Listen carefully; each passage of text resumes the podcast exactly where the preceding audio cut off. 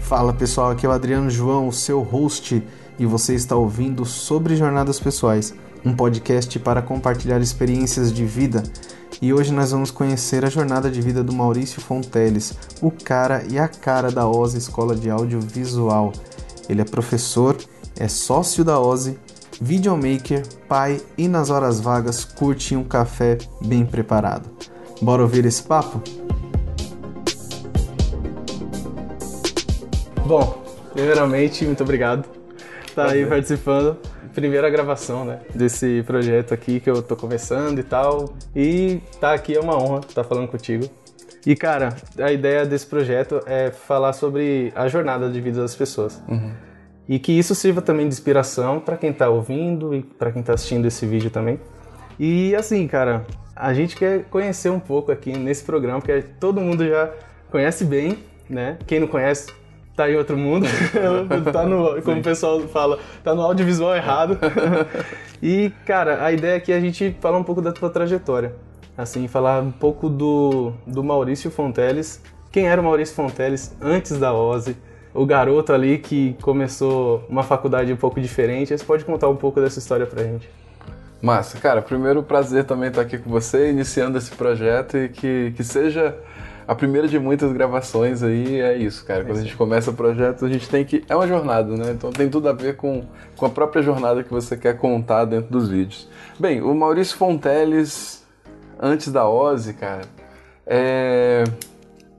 É interessante, né, que hoje a gente, eu, enfim, eu vivo tanto isso, é uma parte tão forte da minha vida e, e as pessoas, né, tem gente até que acha que eu sou o Ozzy, né, então, então é até difícil de desconectar, mas eu, eu sempre fui assim, né? Voltando lá atrás mesmo, assim, eu sempre fui um cara que foi.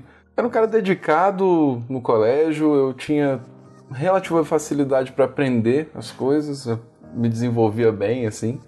E quando eu cheguei, né, no momento, momento de transição da vida de muitos, é a hora que você tem que falar assim, hora do vestibular, e aí, o que você vai fazer, né? Ah, sim. Então passou um momento ali onde eu precisava tomar essa decisão e na época gostava de matemática e tal, física. Nossa, eu tenho que ir para engenharia, né? Naturalmente, se eu gosto disso, sei que engenharia é um caminho, um mercado, mas não sabia muito bem qual, só sabia que poderia ser aquilo. Sim. E aí tomei a decisão de fazer engenharia mecânica. Mas houve alguma pressão de algum lado de família, alguma coisa Não, cara, tipo? eu sempre fui muito, enfim, meus pais sempre acolheram muito as minhas ideias, as minhas meus caminhos, sempre me apoiaram em tudo que eu quis fazer. Mas não é uma pressão da família, mas ao mesmo tempo é que você vai, vai vendo uma construção que leva a isso, né? Por mais que eles não falem, ó, você tem que ser engenheiro, você tem que ser advogado, você tem que ser tal coisa. Eles, você acaba vendo isso acontecendo e, e naturalmente aquilo vai sendo incrustado na sua cabeça, assim, né? Dificilmente fala assim, não, velho, você gosta de tocar guitarra? Então vai, vai lá estudar música. É difícil alguém É, chegar e te é. apoiar. Exato. Então eu, eu decidi fazer engenharia mecânica na época. E o que mais me marca é que foi uma decisão muito meio de supetão. Chegou o papel do vestibular e que eu tinha que marcar para fazer a inscrição. Aí eu olhei e falei, cara, qual engenharia eu vou fazer? Eu, eu pensei, ah, devia ser uma engenharia e tal, qual eu vou fazer? Aí eu olhei mecânica, tinha mecânica, elétrica, eh, mecatrônica e redes. Aí eu falei, ou civil. Falei, ah, cara, eu acho que vai ser mecânica. Botei lá e botei e passei, na verdade, né? Como eu falei, eu tinha tranquilidade para aprender e, e passei no vestibular. Na época era uma avaliação seriada que você fazia ao longo dos três anos e tal. Certo. E passei e entrei na engenharia mecânica. Mas quando eu cheguei lá foi um choque de realidade, assim, porque era, era muita pressão, muito difícil, né? O curso, pô, todos os cursos de engenharia são muito difíceis, o começo é muito difícil, principalmente, você entra naquele mundo novo. E era basicamente matemática e física, assim, né? Então, que o que eu fui vendo naquele momento é que era legal, era interessante, mas eu não me sentia assim vivenciando uma engenharia, sabe? Eu falei, velho, sou um estudante de matemática, assim, e- Ah, sim. e, e eu acho que no fim das contas o que isso significa, é legal revisitar essa memória, mas que eu queria a sensação de entrar em algo e sentir algo. né? No sentido de assim, pô, hoje como é trabalhar com vídeo, como eu vejo as pessoas entrando hoje, velho, você pega uma câmera, pega o seu celular e faz seu primeiro vídeo, você sente aquilo, e fala assim, nossa, eu quero fazer vídeo, É, né? porque é um turbilhão de emoções, né? É. Você tem medo, você tá, tá se arriscando, você tá enfrentando, então, né? É tudo. um- É, e é- essa é a questão, assim, porque acho, eu não sei, a gente é cada vez mais eu, eu prezo pelas experiências, assim, sabe? E a experiência de entrar para engenharia não me deu não me deu essa experiência que eu achava que eu ia viver. E aí eu me frustrei, porque era difícil, eu ralava pra caramba pra conseguir passar na matéria sequer. E eu passei dois anos nessa batalha, assim, né? Fingindo pra mim, tentando. Eu sou um cara que, que, de certa forma, meio cabeça dura em algumas coisas. E eu queria. Eu falei, não, velho, eu, eu posso aprender, eu consigo. E, e, enfim, fui me desenvolvendo, mas não tava feliz, sabe? Eu ficava enrolando, na realidade, pra, pra tomar uma decisão real. Aí quando eu, aí eu decidi, não, vou sair da engenharia, realmente não dá pra mim. É, eu tinha 20 anos na época, entrei com 18 na UNB, e aí decidi que queria fazer publicidade. Aí eu fiz seis meses de publicidade. E aí eu falei, pô, legal, mas não é bem isso também. aí eu fui e falei, não, vou mudar, vou fazer, eu vou unir um pouco das duas coisas, gostava da exatas, gostava da humanas ali, fui para arquitetura. E entrei na arquitetura e a trancos e barrancos eu me formei em arquitetura. Só que no meio desse caminho, assim, da, da arquitetura, que eu já me identifiquei muito mais, assim, porque tinha um lado artístico muito forte, Certo. é, no meio desse caminho foi quando eu descobri a minha paixão pela música, né? não pela música, eu já gostava de música, mas por gravar música. Aí eu, eu falei, cara, que legal, eu, posso. Eu tinha uma banda e comecei a gravar minha- minhas músicas, né, a música da minha banda, e aí fui, fui encontrando esse caminho, assim, pô. É um lado que era, sabe, no fim das contas, tudo fez muito sentido pra mim, porque eu falei, é um lado técnico que eu gosto e que a engenharia me trazia, tem um lado estrutural ali, né? Enfim, o método, essas coisas que a, que a arquitetura foi me trazendo, e tem um lado artístico que era o que a música estava fazendo também. Então eu encontrei na gravação musical um funil de três elementos ali que, que funcionaram para mim e foi a primeira vez que eu fiz algo que eu falei, cara, quando eu me toquei que aquilo poderia ser um trabalho, eu falei, nossa, acho que isso aqui pode ser o trabalho que eu quero fazer daqui para frente, sabe? Saquei. e que brilhou o olho né, de cara, sabe? Porra, eu- tanto que eu virava noites gravando banda, minha banda, banda dos amigos, comecei a aprender, comecei a estudar para conseguir chegar, né, assim, a falar, não, pô, tô aprendendo e tô, tô gostando desse negócio. Então, lá desde aquela primeira decisão, né, de fazer o curso de engenharia, que foi uma decisão, princípio, errada, até chegar lá foram alguns anos, mas que foram, no fim das contas, durante esses anos, foram uma construção e uma descoberta do que eu queria ser, sabe? E que também não foi, né, como se, se as pessoas sabem, também não foi um, um técnico de som necessariamente, que eu fui construindo para outras coisas também. Mas teve esse momento de indecisão, assim, sabe? O que, que eu faço, o que, que eu não faço, o que, que eu gosto, o que, eu não gosto. E, e o que é mais doido, né, nesse processo da nossa jornada, dessa construção pessoal, é que você coloca em xeque seus próprios gostos, né? É verdade. Eu tenho certeza que muita gente que tá ouvindo aqui, como eu também, a gente acaba é, se identificando com essa situação. A gente realmente. Você acha que a gente, em algum momento, a gente sabe de fato o que a gente quer? Cara, acho que não. Acho que a gente A gente se Mesmo quando a né? gente acha que sabe, é, sei lá, se você pega e, e desde você tem, não, quero, tenho certeza que é isso que eu quero, eu acho que até isso se parece algo errado, saca? N- Eu não sei se consigo me expressar direto, dire- direto, mas quando você acha que você tem muita certeza, não, é isso que eu quero fazer, é, eu diria que é isso que você quer fazer, mas não necessariamente isso é uma decisão pra vida, saca? É uma decisão do momento que do você tá momento, vivendo. né? Da fase. É. Porque a eu- jornada é. ela é, ela é- Exatamente. ela é cheia de É, fases. e né? eu acho que é isso que a gente tem que entender, sacou? A jornada é, é a jornada, sabe? Não É. não é, É o caminho, é né? o caminho. Não, não é, o prêmio não é chegar, sacou? O prêmio é participar da jornada, jornada. vivenciar a jornada e as coisas fazerem sentido no fim das contas. Porque tudo se soma, sacou? Uhum. É, tem gente que fala muito sobre essa questão de tempo perdido. Não, mas pô, perdi tempo. Eu, eu poderia ter considerado isso. Eu perdi tempo, porque enfim, eu entrei na UNB em 2002, me formei em 2010. Foram oito anos para me formar numa coisa que não é o que eu faço hoje, né? Que é com arquitetura. É, Então, você pode ver falando, ah, pô, perdi oito anos da minha vida. é. Eu não, não vejo dessa maneira. Para mim, eu vivi oito anos da minha vida e aprendi oito anos da minha vida. E durante esses oito anos, né, foi exatamente quando eu fui desenvolvendo o que eu realmente gostava de fazer, que é trabalhar com vídeo, né, com audiovisual. Não, eu nem digo com vídeo, eu prefiro o termo audiovisual porque é a música, é o som, é o vídeo, é a fotografia, é viver nesse meio, né? Uhum. E em paralelo a isso, foi aparecendo também esse professor, né? Que eu me tornei também no, no fim das contas, de conseguir ensinar as pessoas. Aí vamos lá, vamos, vamos, vamos ligar esses pontos aí. Como foi então, ainda falando do Maurício Fonteles, antes da Ozzy ser o que é hoje, né? Sim. Que ela também tem uma jornada aí, que a Sim. gente pode até abordar aqui também. Então, você teve essa experiência no ramo da música, que foi o que te deu aquele, pô, dá pra trabalhar com isso daí, Sim. né?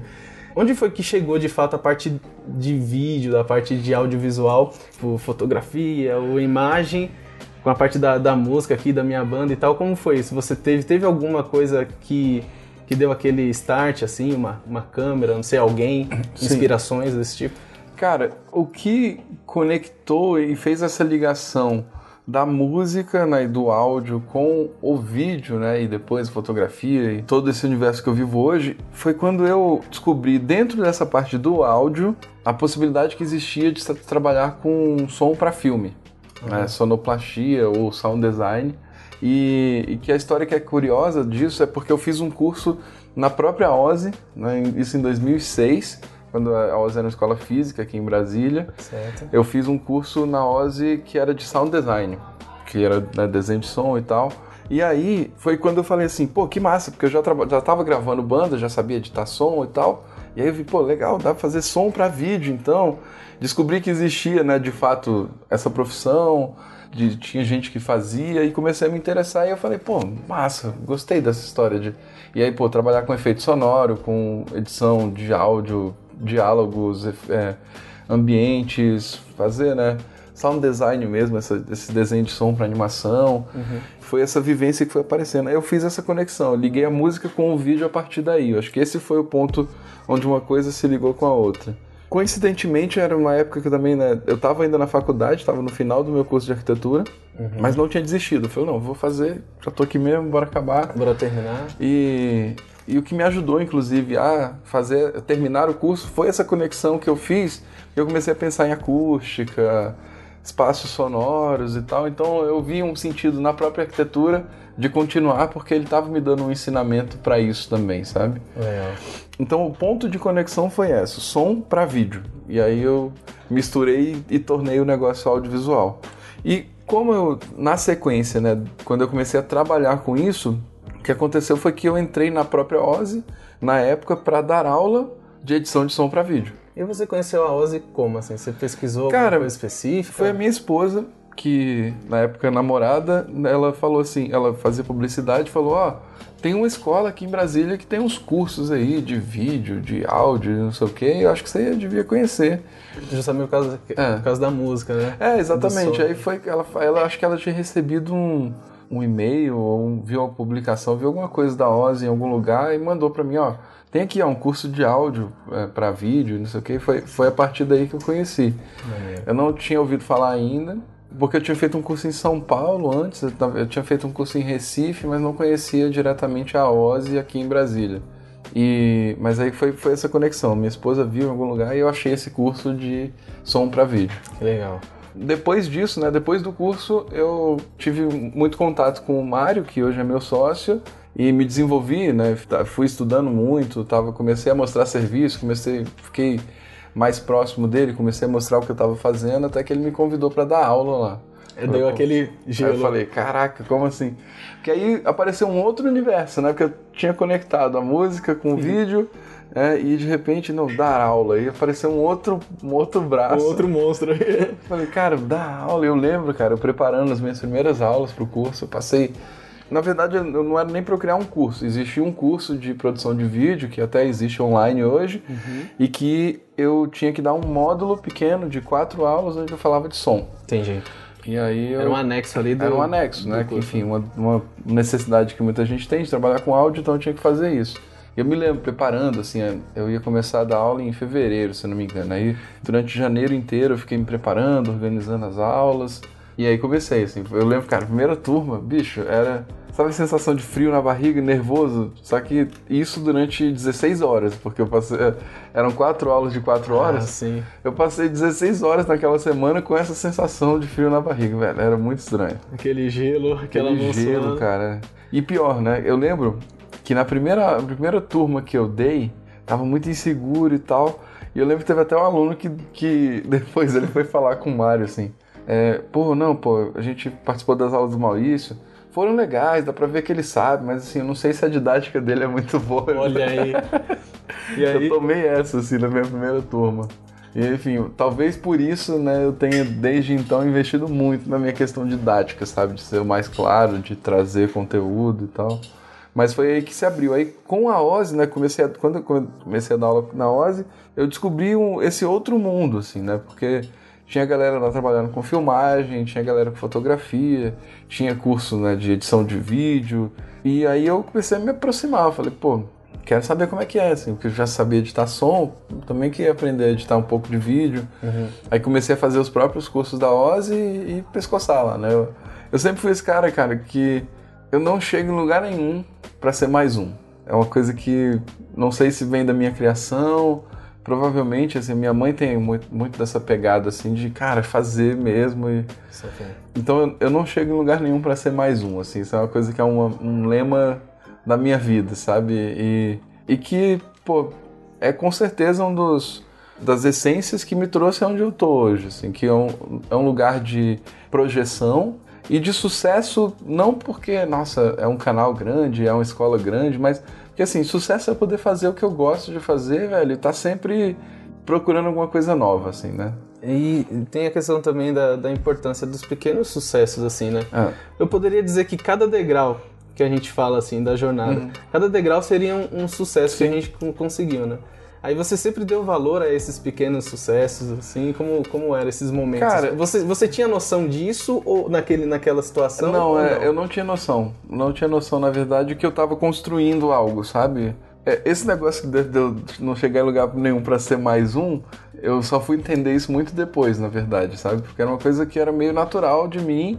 Não sei, como eu falei, não sei se da minha criação, não sei exatamente, mas. E não era nem assim, não era porque eu, eu, queria, e quando eu falo isso pode até falar, parecer, não, porque o cara se acha então, né? Que ele acha que não pode chegar em lugar nenhum para ser mais um, mas. É, não, é porque, cara, eu, eu, simplesmente chegava num lugar e se eu via que tinha um espaço para mim, eu queria conquistar esse espaço, sabe? Sim. Mas pelo bem mesmo, assim, velho. Posso, posso ajudar? ajudar? Exatamente. essa, essa é a minha.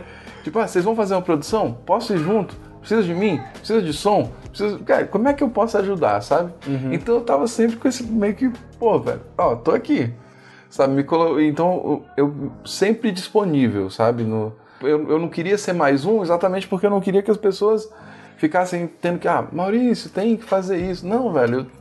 Antes da pessoa né? pensar que tem que fazer, eu já tava lá fazendo, sacou? Legal. Isso foi, na verdade, eu tava conversando esses dias com o meu sócio, com o Mário, que ele falou que foi um fator totalmente decisivo para ele me chamar para ser sócio dele.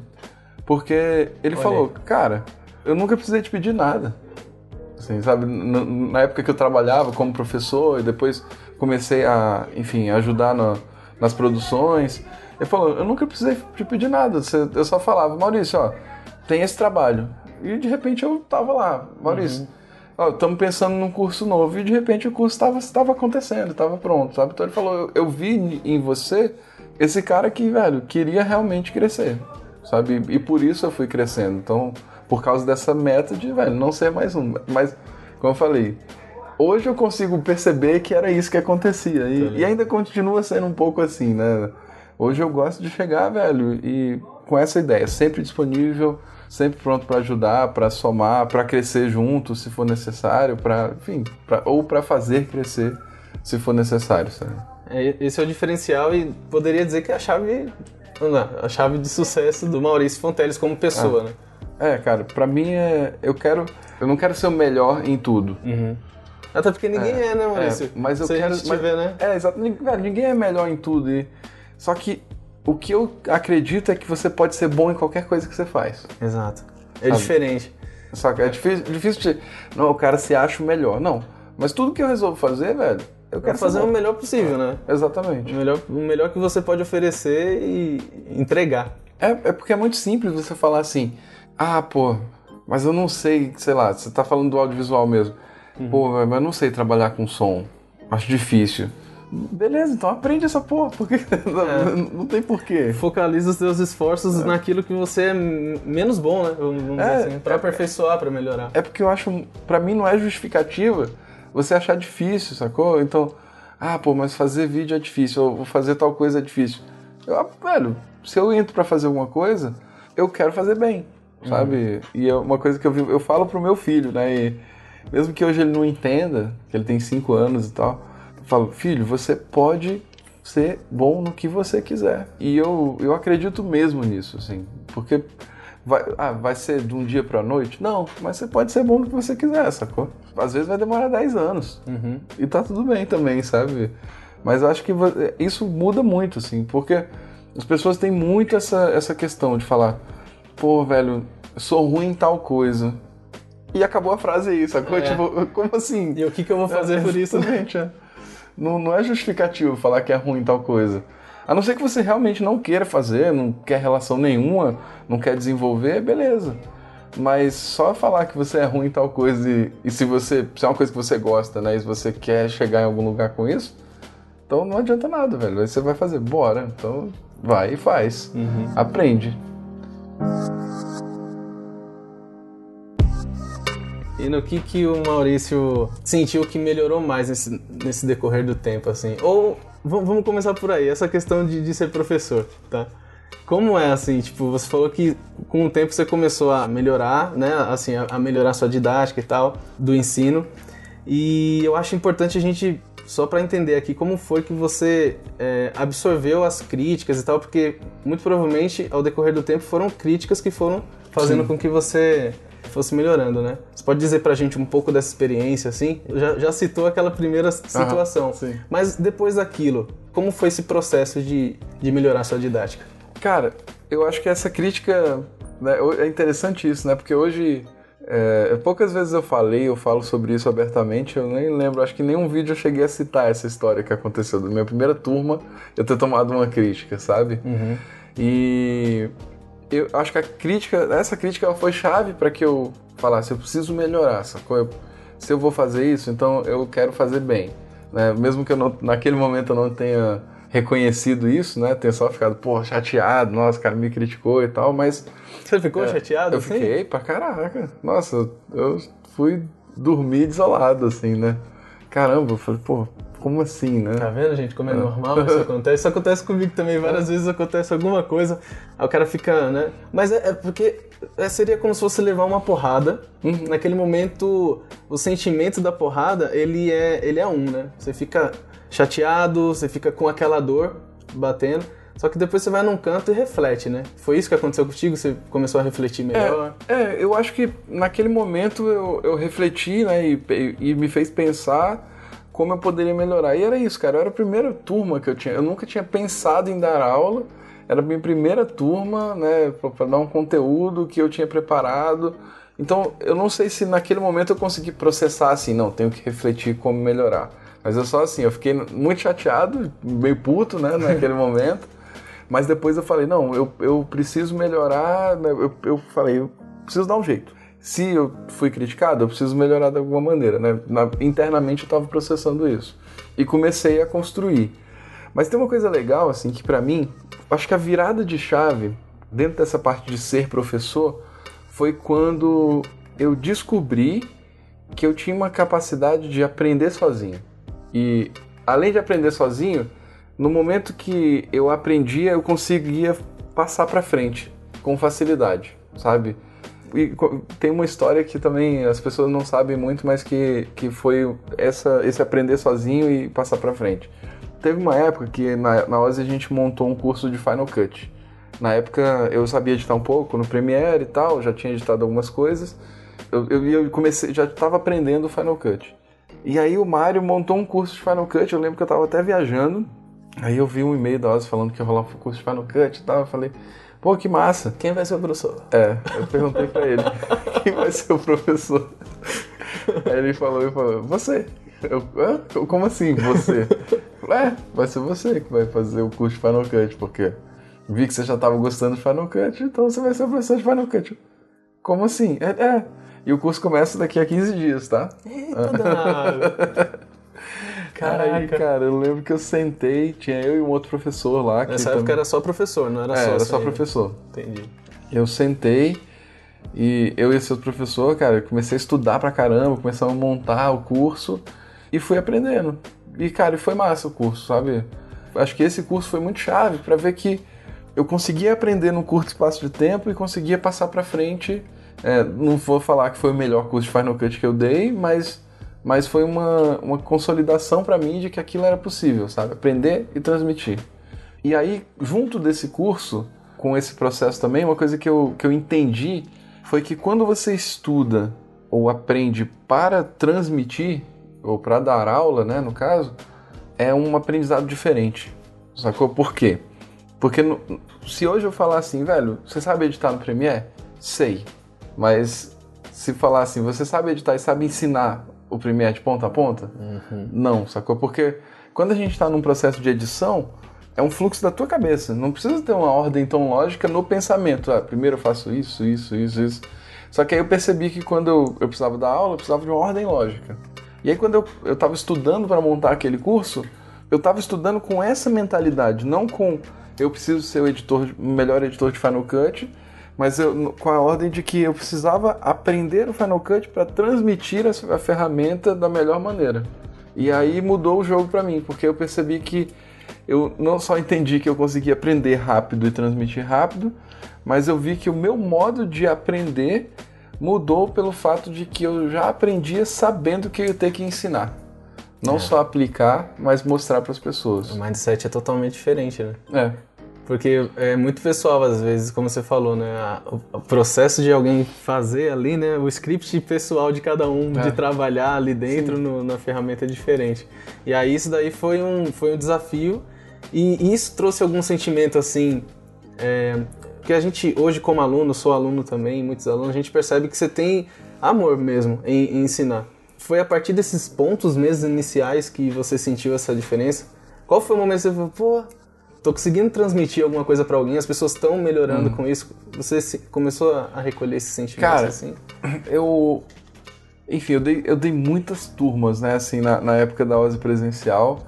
Eu fui professor na escola presencial de 2007 a 2013, não, na 2016, quando a gente fechou a escola presencial. Então foram muitos anos dando aula. 2016 que Foi. fechou a A escola? gente, a gente foi de, de- Eu fui de 2007, quando eu dei a minha primeira turma, até 2016, então foram nove anos Foram dando nove aula na anos. escola presencial. É, então, cara, foram até alguns milhares de alunos que eram turmas de 10, 15 pessoas, né? Às vezes várias turmas por dia. Então foi, foi muita gente que passou. E naquela época, o que eu percebi em relação a esse fato de ser professor é que eu gostava de fazer aquilo e gostava de dar aula de fato, mas eu não sei se eu tinha essas. Não, pelo menos, o sentimento ainda não, pelo menos não estava claro que era um amor por fazer aquilo. O mais doido que foi que eu entendi que eu amava fazer aquilo depois que a gente criou a escola online. Eu não sei muito bem porquê, mas eu de fato falei assim, velho, eu amo fazer isso que na verdade não é o estar em sala de aula, é transmitir O o, conhecimento, conhecimento. sacou? É. Porque é diferente, enfim, né? Por mais que eu, eu gosto também, pô, a gente participou ontem lá do Ozzy Day, uma palestra, um monte de gente, e você sentia aquela energia da galera muito massa. Uhum. E até outra vivência que eu tô, tô tendo agora, mas esse lance de, de amar fazer isso foi, eu acho que pra mim só ficou claro depois que aconteceu a Ozzy Online. Que foi quando você começou até. Vocês começaram a gerar conteúdo, né? É, E exatamente. os conteúdos já são dando dicas, já são ensinando alguma coisa, né? Então. É, já são aulas também. são né? Assim, aulas, então- exatamente.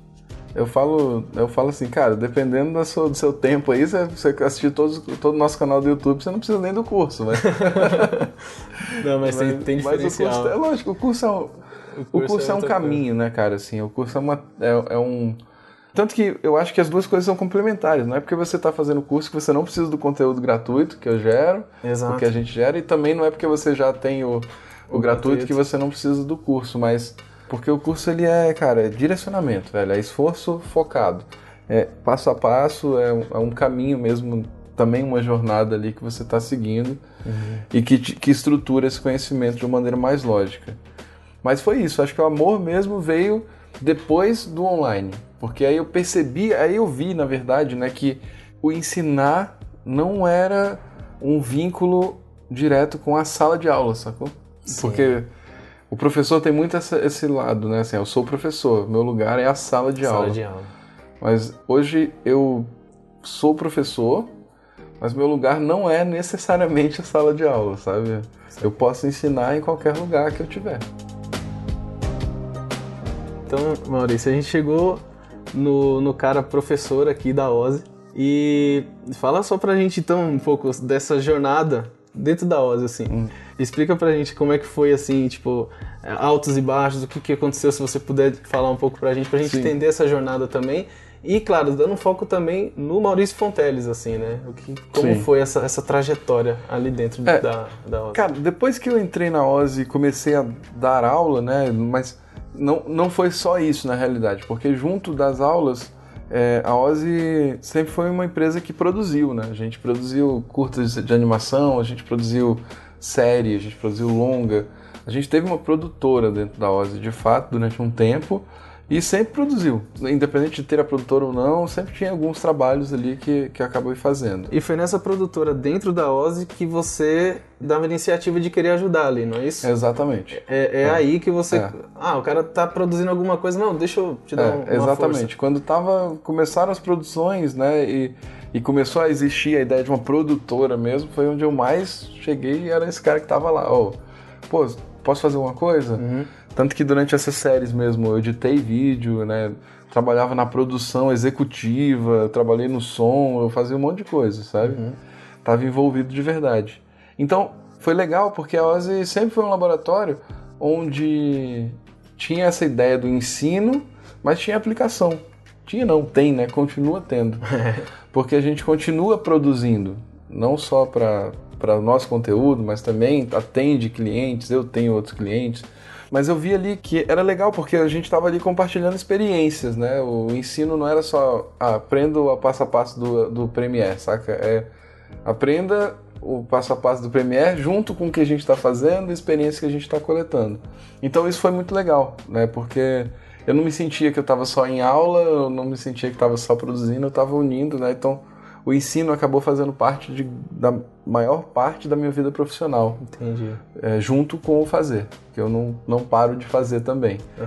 E na OSE, cara, dos nossos altos e baixos, e que acabou culminando né, onde a gente está hoje, a gente chegou no momento a gente decidiu abrir uma nova escola.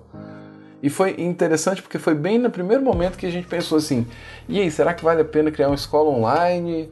Ou não, vamos, vamos fazer uma escola nova em outro lugar? Só pra situar, que ano era isso? Ah. Isso era ou menos? 2009, 9, 2009, 2010. Era. É, o YouTube ainda tava. É, tava Já tinha, não, já, desde tinha. 2004 a gente já tinha até umas coisas publicadas, já tinha feito alguns vídeos de animação, Uhum. estavam lá, mas aí foi quando a gente decidiu que em vez de fazer um- uma escola online, a gente ia abrir uma nova escola. É, tava começando uma. Já tava vindo uma nova geração de youtubers, pelo que eu É. tava percebendo. Tá, a- a- essa parte assim do YouTube, essas mídias assim, né? De conseguir o pessoal ter internet, conseguir É, subir sim, né, com- com mais qualidade. Foi- tava num momento de transição. Sim. Então naquele momento a Ozzy já falou, opa, pode ser que. É, a, A gente imaginou, mas aí foi o problema. A gente achou que a gente poderia usar isso, né? pô, fazer uma escola online, publicar. Só que em vez de fazer isso, a gente não, vamos abrir uma nova escola física em outro lugar. Investir uma, investir uma grana, é, criar uma escola em Ribeirão Preto e não deu certo. Deu muito errado, na realidade. A gente saiu bem endividado por, por causa dessa. Ela durou um ano, cara, trancos e barrancos, até que a gente decidiu fechar. E ela deixou um rombo né, na nossa história aí, porque é investimento muito alto para fazer e que não, não teve retorno. Mas que E foi um, foi a. é, foi um aprendizado, assim. Foi, porra, a gente. Por que, que a gente fez isso, né? E, e e pensando, né, a gente talvez tenha se encantado e, e, é legal até porque eu faço uma conexão hoje até com o que eu falo sobre equipamentos, né, de pô, só que quer ter a nova câmera, a câmera mais cara e tal. Black Magic. É, só que às vezes ela só precisa, velho, de uma câmera simples para fazer, sabe? Então, naquele momento, assim, o que ficou de aprendizado foi o que a gente não fez. Que se a gente queria fazer isso, como é que eu deveria ter começado? Simples. Eu devia ter alugado uma salinha num prédio comercial, botado cinco computadores e falado, ó, oh, tem curso da OSI aqui. Uhum. Se desse certo, a gente ah, começava entendi. a então, crescer. Então, vocês já chegaram com uma estrutura Foi, bem... não, a gente chegou com uma estrutura de 400 mil reais. Né? Ah, cara, então tá explicado. tá explicado. Sabe, então esse foi um rastro que ela deixou. Então, e hoje eu levo isso pra vida, saca? De como é que a gente fez isso se a gente não tinha nem testado, sabe? E, e quando eu falo muito isso né, nos meus vídeos, nas aulas sobre equipamentos, sobre velhos equipamentos crescerem com você, trazendo na memória tem a conexão com esse erro que a gente cometeu. De falar, não, velho, vamos construir algo pequeno e vamos deixar ele crescer. A gente falou, não, vamos fazer uma parada foda, e pá, e botou grana, é. só que sem saber onde a gente, aquilo ia chegar. E que o curso online deve ter sido isso, então. Vocês então botaram é, o pé no chão. Exatamente. Falaram, vamos, vamos começar devagarzinho aqui e tal. É, o que aconteceu? Depois que a gente fechou a escola de Ribeirão, a gente, cara, passou um tempo lá ralando ainda na escola física aqui de Brasília e recuperamos muita coisa, retomamos, cara, eu dei um gás mesmo na, nos cursos, tinha, cara, várias semanas que eu dava 12 horas de aula por dia, ainda cuidava da coordenação e de coisas administrativas. E a gente retomou né, muita coisa, mas começou a, a, a ser muita energia, sacou? Para pouco retorno, porque era uma estrutura muito cara, né? Eram 33 computadores pô, imagina, licença para cada uma dessas máquinas. Sim. O investimento era muito alto, o custo de manutenção era muito alto. Uhum. E aí foi quando a gente viu que já não estava mais valendo a pena, porque a gente estava trabalhando muito para fazer uma grana relativamente, assim, uma grana mediano, não era nem muito nem pouco, mas que não estava rendendo e não estava conseguindo crescer por causa desse custo. E aí a gente falou, não, vamos fechar a escola presencial e vamos ver o que a gente faz. Primeira coisa era mas isso, esse processo, fechar. Aí, esse processo de fechar foi doloroso? Cara, foi, foi... a primeira vista foi doloroso. Na hora que a gente falou assim, não, velho, vamos ter gente, que fechar. A gente se apega, né? É, exatamente. Na jornada da gente, às vezes é. a gente se apega às coisas, é difícil. A gente se né, apega soltar. muito, é muito normal isso. E eu vejo, cara, tem pessoas que vivem isso e então até isso leva até para relacionamento, né? Uhum. A pessoa tá num relacionamento que não funciona, mas que não quer desapegar, né, de certa maneira. Sim. E, e na hora presencial era isso. Eu fui muito relutante. Assim. Nossa, mas será que a gente vai fechar? O Mário já estava um pouco numa visão mais lógica e falou: não, velho, é importante. Até que a gente falou: não, velho, não tem mais o que fazer, vamos parar, vamos fechar. E eu lembro que foi uma comoção, assim, a galera: não, mas como assim? Elas vai fechar, não sei o quê, todo mundo sofrendo. Isso ali em meados de 2010, 2010? Não, isso foi 2016. Ah, 2016. Ah. Foram, enfim, a gente fechou a escola de Ribeirão em 2011, aí foi mais quase uns ah, 4, 5 anos. Então ali. passou um tempinho. Foi um tempo, foi é. um tempo que é. passou na, lá em Ribeirão, a escola. É, a gente também. passou um ano, um ano e pouco. Era, aquela escola ficou pronta em 2010, acho que foi até 2011, ah. 12. Acho que foi final de 2010 mais ou menos. Uhum. Aí 11, 12, fechou no começo de 2012, então a gente passou quase 4 anos ainda na escola presencial em Brasília também, né? E aí a gente, no momento que a gente decidiu fechar foi difícil, mas cara, quando a gente bateu a porta e falou, velho, fechou, acabou as últimas turmas, não sei o quê. Eu lembro, cara, que a sensação não foi de perda, foi de alívio. Eu falei, tá ligado. Falei, porra, que massa. eu não sabia exatamente o que a gente ia fazer, mas eu falei, pô, deu uma leveza. Eu falei, massa, agora a gente pode começar algo, né? Assim. Mas nesse processo de fechamento da, da física, já existia algum, alguma coisa já elaborada para então, virar? Ou vocês ah. decidiram respirar um tempo, tipo um hiatozinho para retornar? Na verdade, a gente nem tinha muito tempo para respirar, a gente tinha que tinha que fazer a máquina girar, né? Exatamente. Né? Então, na verdade, um ano antes da gente fechar a escola física, a gente já estava fazendo experimentos no online. Certo. A gente tinha gravado um curso de After Effects, aí testamos, lançamos ele. Com os próprios alunos da. É, com, presencial testando também. lá no presencial. Eu tinha feito online, vendeu lá, inclusive vários alunos presencial. A gente fez um curso de desenho, que na época a gente tinha aula de desenho lá também. Vendemos cursos. E aí a gente, durante esse ano, isso foi 2015, a gente testou bastante, não, não viu muitos resultados expressivos, mas testamos. Então já tinha uma experiência, a gente sabia que na hora que a gente fechasse, o caminho provavelmente ia ser para online, né? Uhum. E aí a gente, quando fechou, a gente, sei lá, respirou uma semana, e aí foi quando eu e meu sócio sentamos e falamos, velho, o que a gente vai fazer? Vamos botar a escola online para frente? Vamos.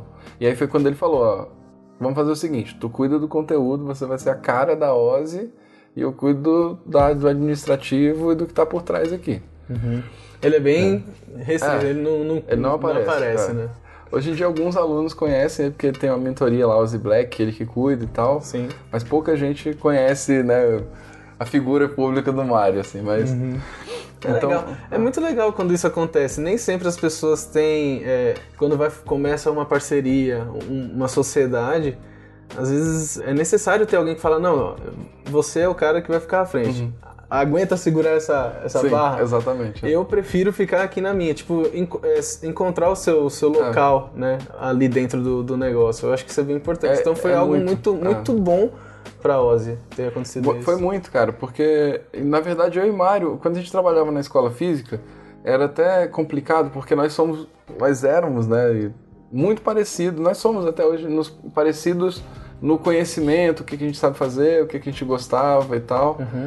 Então a gente ficava meio que. Não tinha treta nenhuma, mas às vezes ficava assim. E aí, você que faz ou que faz? Ficava num. Ah, sabe, misturava um pouco as funções. Quando foi para online, que fez muito sentido e que deu muito certo, foi isso.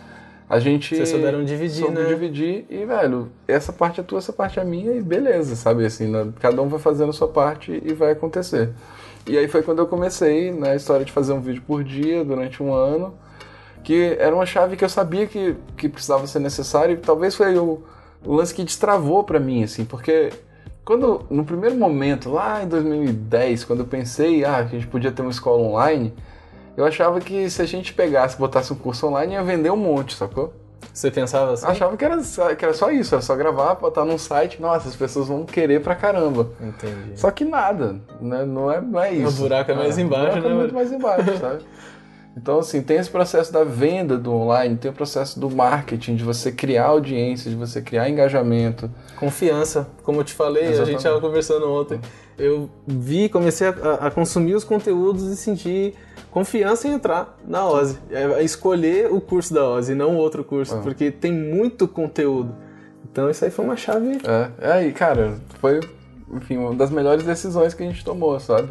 Tanto que hoje a gente a gente dá tanta energia pro nosso conteúdo gratuito quanto a gente dá pro pago, às vezes até mais energia. Até mais, é.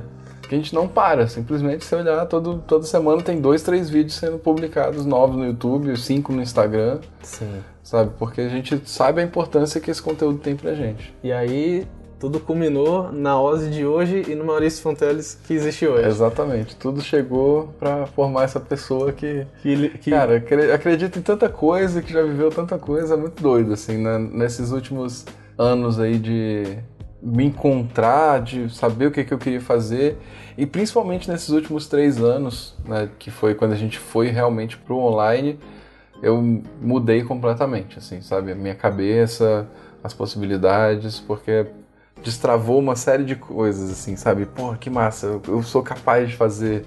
E, e tendo feedback também, sabe? Sempre, eu sempre muito disposto a ouvir as pessoas, sempre, velho. Enfim, né? Você tá aqui comigo e me conheceu agora pessoalmente, mas eu sou esse cara, velho, que senta e conversa, sabe? Uhum. E não, não é nossa, o cara lá dos vídeos, o pessoal é. fica até brincando, eu acho até estranho. Você Nossa, é de verdade? É, Todo mundo diz isso, né? Ele é real mesmo. Falei, velho, eu sou o cara mais de boa do mundo. sou até tímido, sabe? Mas enfim. É, você às vezes, tipo, o pessoal tá lá, você, claro, você interage e tudo, mas você fica um pouquinho na sua ali, só de boa ali, e depois vai fazer o, o, que você.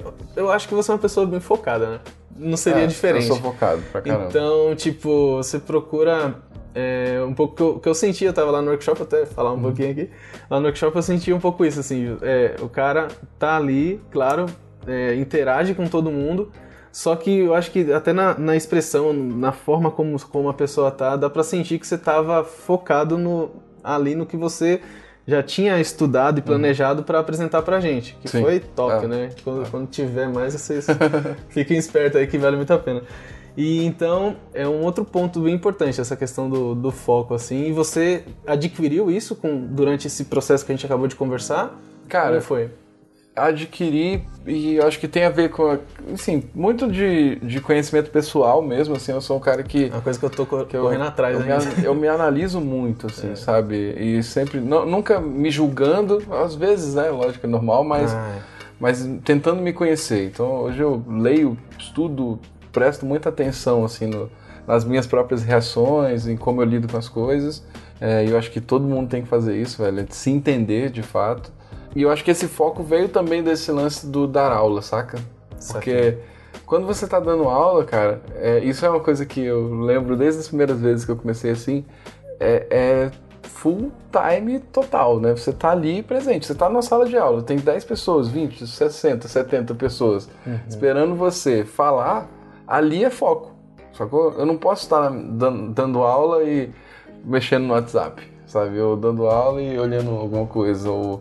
É, na hora que eu tô dando aula, eu tô dando aula, sacou? Uhum. Então eu levo, eu acabei, eu acabo levando isso, né? E talvez o que você viu no workshop é isso, né? Eu, um cara que, pô, eu tô felizaço de estar ali com todo mundo, poder interagir, mas eu tava ali pra dar conteúdo, assim. Então meu foco na minha cabeça tava ali, eu precisava Sim. dar o melhor conteúdo que eu pudesse. Então ve- veio do ensinar também, sabe? Isso daí. Show de bola. E pra gente finalizar aqui, se chegasse o Maurício lá, que tava aqui, aqui deu, marcou o xizinho. Ah, qual, qual aqui que eu vou fazer? Qual, qual engenharia que eu vou fazer, tá ligado? Aquele cara, se ele encontrasse com esse cara de hoje, assim, o que que ele falaria? Tem até um amigo aqui seu que falou, ia falar, caralho, tá ligado? Aquele ia dizer algo desse tipo. E o que que esse daqui diria pro outro, se tem alguma coisa que diria ou, ou daria algum conselho? E já imaginando que esse conselho que você estaria falando pra você do passado pode ser também pra quem tá ouvindo e pra pra quem assiste. Cara, é engraçado que eu nunca parei pra pensar nisso, né? Se encontrasse Mas, os dois. é, mas sabe o que eu acho que eu diria pra ele, assim, passa na cabeça? Eu ia falar, velho, marca qualquer bolinha. Não é isso que define você. Sacou? Não é, não é isso, assim, porque. é, e eu acho que é, essa é uma coisa que é muito importante, a gente entender que não é uma escolha que te define. É uma jornada, sacou? Então eu acho que é muito errado, inclusive o nosso modo, né, de achar que a pessoa com 18 anos tem que marcar lá uma bolinha no vestibular e achar que, que aquilo é o que ela vai ser pro resto da vida. É verdade, cara. Isso é, é- a gente é treinado para isso, né? Assim, toda a escola ela faz isso, né? Com você, ó. Faz isso. Você vai, faz a escola, marca aquela bolinha e depois é isso que você vai ser, beleza? Pronto, né? A gente não... E eu acho que é. Eu, eu, por mais confuso que possa ter parecido essa, esse caminho todo, eu voltaria para ele e falo, marca qualquer bolinha. Porque você vai. O que vai acontecer com você daqui para frente não vai ser definido só por causa dessa bolinha que você marcou. Ou pelo que os outros esperam de você, né? Exatamente. Mas é, pelo o que você é a tua vive. E cara, se hoje falar, Maurício, não é mais isso que você vai fazer, ou eu falar, não é mais isso que eu vou fazer, fala, beleza, vamos fazer outra coisa. Uhum. Sabe, porque a gente tem, a gente pode começar e recomeçar a qualquer momento. Sabe, não precisa falar, pô, tem que morrer fazendo a mesma coisa. É. Ou eu perdi tempo demais na minha É. vida, aquele, né? E perdi tempo demais, eu não posso mais fazer isso aqui. Não existe isso, cara. Pra mim, você tem tempo, né? Se você tiver energia, principalmente, você vai ter tempo pra errar várias vezes e acertar várias vezes. Muito massa. Então eu não falaria pra ele, ô Maurício, faz audiovisual que é melhor. Porque eu acho que eu não queria ter feito o curso de audiovisual, sacou? Se eu, se eu, eu já, acho que isso eu já perguntei, será que era melhor ter feito audiovisual? E eu vejo que não. Foi massa ter feito isso tudo. Ah, que a jornada tem os pontos que vão ligando Ah. mesmo. Eu acho Foi, que foi melhor ter feito um curso de arquitetura e depois aprendido audiovisual e depois feito mestrado, doutorado, do que eu ter feito só o curso de audiovisual. É, que às vezes eu me pergunto também, fazendo essas coisas. Eu formado em sistema de informação, Uhum. eu falei, cara, velho, será que eu teria que ter ido por outro caminho? Mas provavelmente não. Senão, Uhum. provavelmente nem tava aqui. né? É, exatamente. Exatamente. E ao contrário, o que, que aquele carinha falar pra você? Ia ser. ia- ele ia ficar. O que você acha? Ele ia ficar. Acho que aquele carinha fala, velho, tu é muito doido, né, cara? Mas se sentiria É. orgulhoso, não sentiria não? Mas com certeza se sentiria orgulhoso. Falou, velho, que massa, tudo que você construiu, assim, sabe? E, e eu acho que é legal, né, que se você parar pra pensar, o meu filho hoje é esse cara que tá é olhando. esse carinha. É, uma- lógico que ele tem 5 anos, não tem 18, mas. E o que me move muito é isso, sabe? Que história que eu quero contar pra ele? Eu já tenho muita história pra contar pra ele, sabe? E eu tenho certeza que vai aparecer muito mais. E eu prefiro que ele veja que eu, velho, eu fiz muita coisa e encontrei um ou vários caminhos que eu curtia muito, né? E que, velho, me dá prazer. Cara, eu acho que ho- hoje é isso, é poder acordar, levantar e num domingo tá aqui gravando vídeo. Sabe? Lógico que não que eu não gosto de estar com a minha família, descansar, não. Não, tá claro, mais é assim, necessário, faz é, parte, faz né? parte. É eu, necessário. eu priorizo isso na minha vida, sabe? Estar com a minha família. Mas ao mesmo tempo eu falo, velho, eu tô com o maior prazer do mundo de ter vindo gravar vídeo, né? Encontrar aqui, te chamei, falei, pô, então sabe, porque é, é o que eu gosto de fazer. É isso. Isso, isso ninguém tira de mim. Show de bola. Então aí des- descobrimos aí a, a jornada do, do herói do nosso querido Maurício Fonteles. Cara, Obrigado. agradeço demais. Ó, tô, tô até. Tô, tô gelado. é muita emoção mesmo. Que massa. É a primeira. Eu acho que eu acho que isso aqui sim é o pontapé inicial da minha. Acho que é o, momento de destrave também da, da minha parte, assim, tá? Então eu, eu sou muito grato você ter entrado em contato. Chega aí, cara, vamos, vamos, vamos filmar umas paradas aqui e tal. Então, e a gente aproveitou e fez esse momento. E agradeço demais mesmo, muito, muito mesmo. E que, e que seja esse o ponto de, de destravamento que eu tinha, que é o primeiro e Ah. vai vir muitos depois desse. E cara, que esse seja, eu, eu fico brincando, né? que esse seja o seu pior vídeo. Mas, E mas vai bom ser. sentido, sacou? Porque daqui pra frente só melhora. O Lucas, que, o Lucas PKTA, que vai participar aqui também desse, desse programa, ele, falou, ele fala um negócio e é real. Os seus 500 primeiros, primeiros vídeos vão ser péssimos. Exatamente. Já se prepare pra isso. Então, então acelera pra passar dos 500. É verdade. Cara, valeu mais Massa, uma velho. vez. Tamo Bom junto demais. aí. Valeu. Muito obrigado por ouvir o Sobre Jornadas Pessoais. Sigam minhas redes sociais e deixa lá suas impressões desse primeiro episódio. Né? Eu vou adorar ouvir o feedback de vocês. Acesse o site adrianojoão.com. Lá você vai ter com muita facilidade todas as minhas redes sociais. É só clicar lá e seguir, beleza? Sigam também o Instagram do Maurício.fonteles e também da Escola Ozzy. Só colocar lá, arroba Maurício.fonteles e também Escola Ozzy. Tudo juntinho, tudo bonitinho. Segue lá, beleza? É isso aí, espero que vocês tenham gostado e nos vemos numa próxima.